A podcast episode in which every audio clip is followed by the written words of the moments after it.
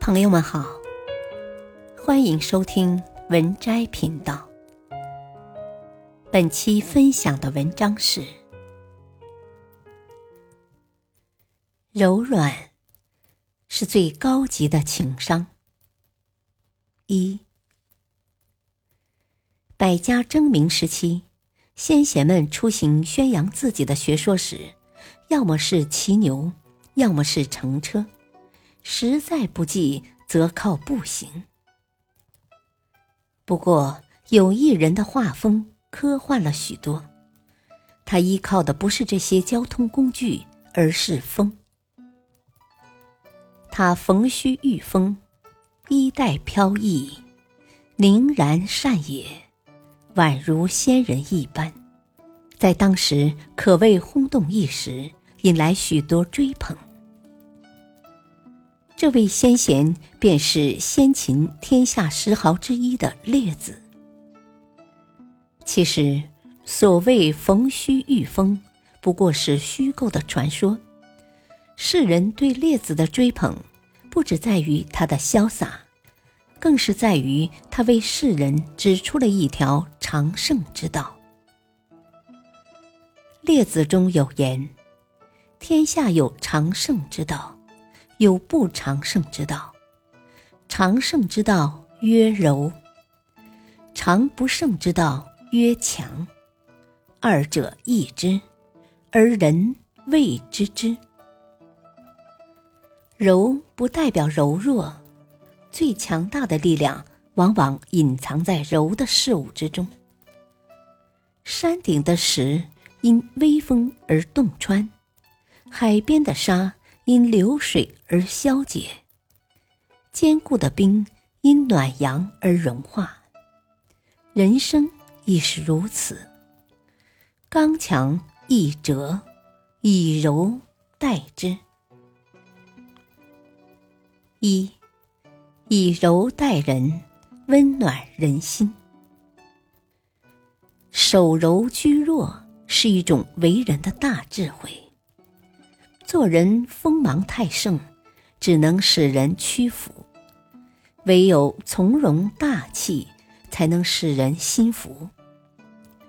五代十国时期，后汉开国皇帝刘知远，在没有称帝之前，就是一个不起眼的草根。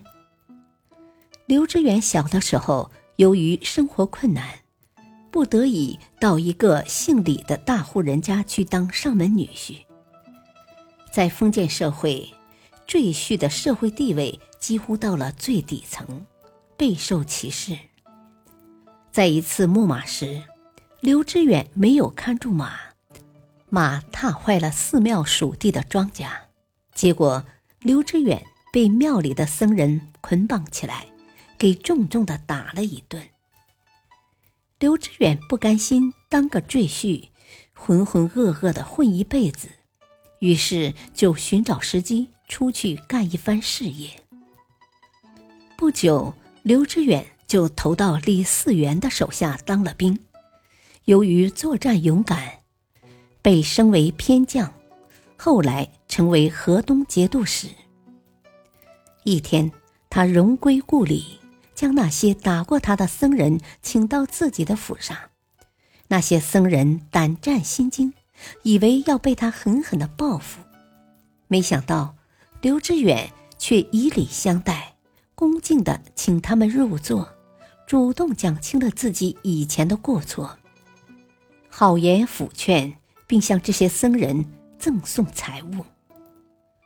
这些僧人被他这种不念旧戏、宽厚待人的行为所感动，回去后逢人便说刘知远的人格品行。让他隐喻河东。刘知远也凭借着自己出色的人格魅力，吸引了更多追随者，最终得以称帝。太原、榆次等地更是为其建盖生祠，至今仍有遗存。孟子里说：“君子莫大乎与人为善。”成长就是一个需要不断武装自己，让自己变得更强大、更强悍的过程。但是成熟，则是从学会温柔待人开始的。越是内心成熟的人，越能心平气和，以柔待人。温柔不是软弱，而是将心比心，化干戈为玉帛。任何关系，从长远来看，付出和回报都也是对等的。所有以柔待人，最终都会被温柔以待。二，以柔理事，懂得变通。人生路上难免会遇到一些阻碍，如若只知一味硬碰硬，到头来。只会伤人伤己。学着像水一样，懂得变通，顺势而为，有些问题自然会迎刃而解。项羽在鸿门宴上虽然没有杀掉刘邦，但是在分封诸侯之后，却一直把刘邦留在咸阳，不让他离开。有一次，张良前来找陈平帮忙。陈平提出了一计。感谢收听，下期继续播讲本篇文章，敬请收听，再会。